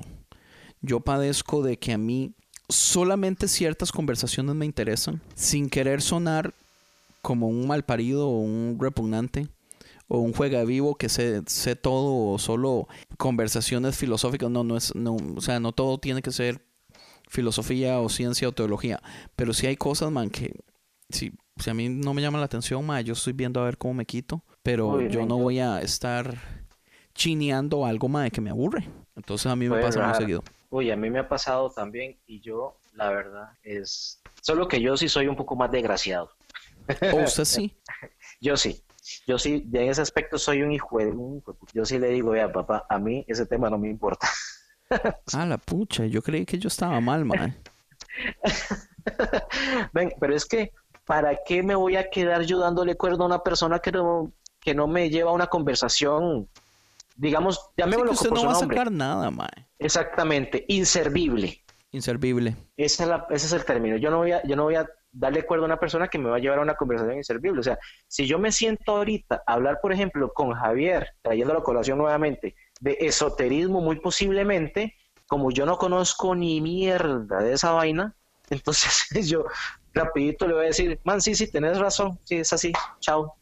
Muy posiblemente. Tomando en cuenta que tenemos años de no hablar con él, no tenemos ni la ah. menor idea en, qué está metido. Yo, la verdad, la verdad, tengo mucho tiempo de no saber de, de, Javi. Sí, tal vez, bueno, hay un saludito para Javier si nos escucha.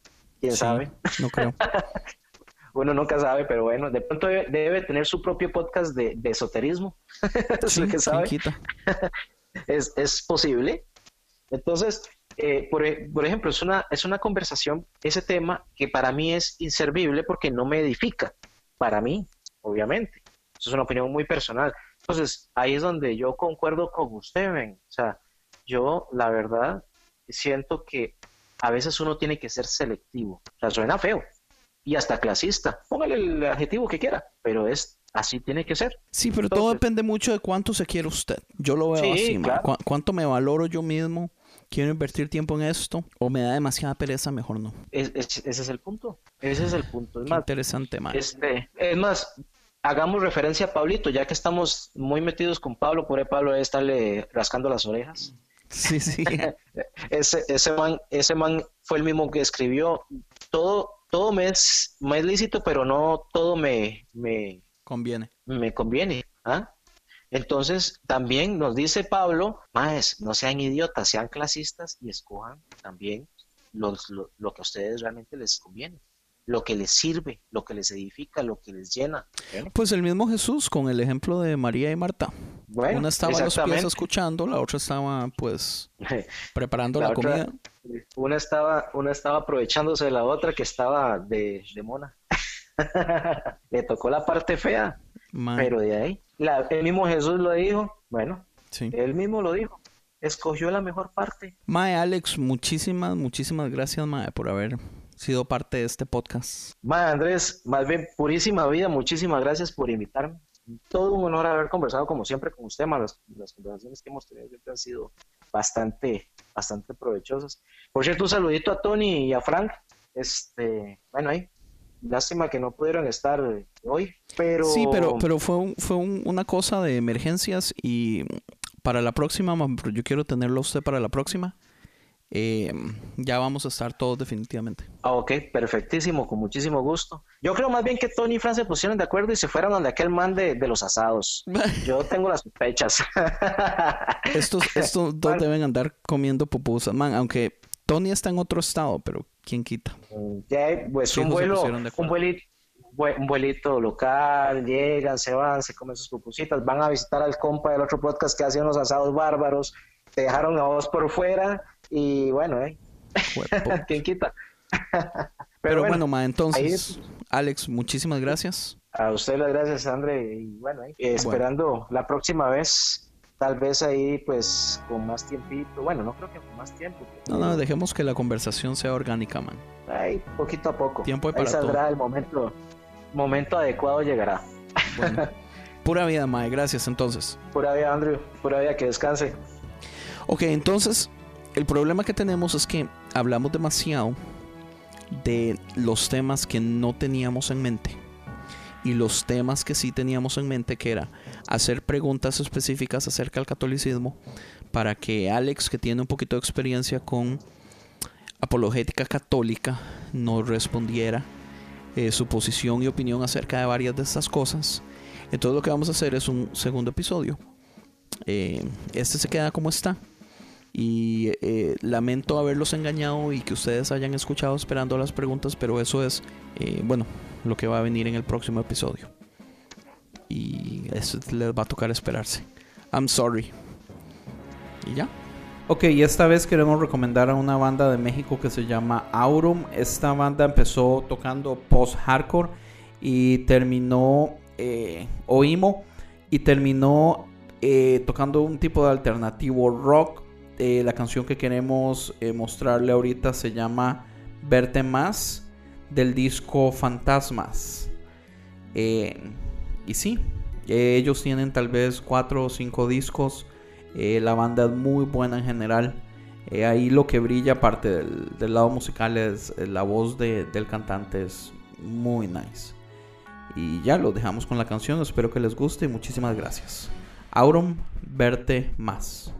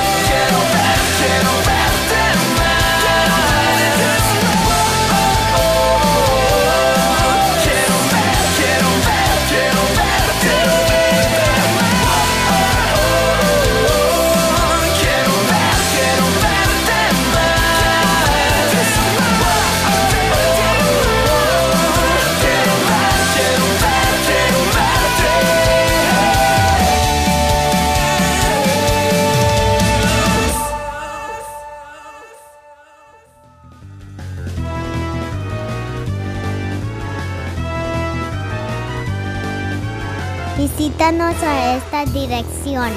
Www.concienciamedia.com